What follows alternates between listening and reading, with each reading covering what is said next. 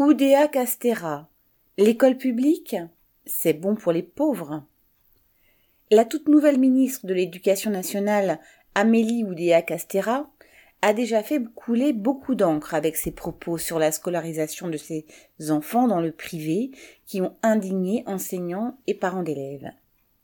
La ministre a en effet justifié le fait que ses enfants étaient scolarisés à Stanislas, une école privée UP du 6e arrondissement de Paris, en répondant, ouvrez les guillemets, face à des paquets d'heures qui n'étaient pas sérieusement remplacés, à un moment, on en a eu marre, comme des centaines de milliers de familles qui, à un moment, ont fait un choix d'aller chercher une solution différente, fermez les guillemets.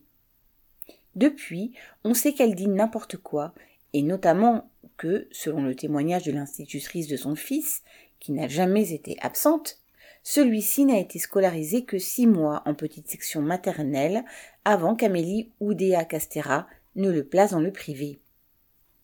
Mais surtout, invoquer le non-remplacement des enseignants pour justifier son choix, et pour le moins fort de café.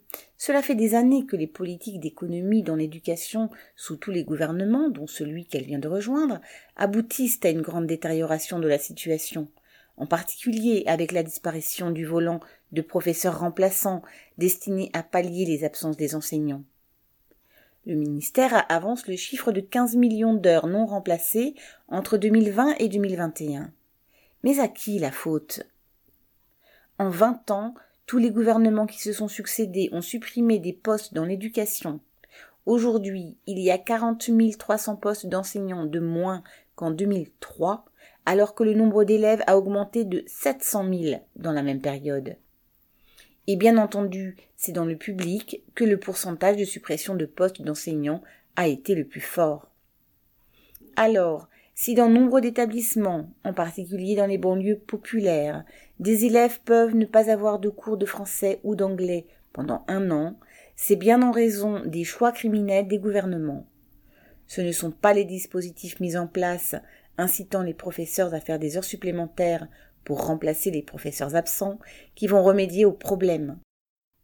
Le métier de cette ministre, comme d'Attal ou de Blanquer, sera d'accuser les enseignants d'être responsables de l'incurie de son gouvernement.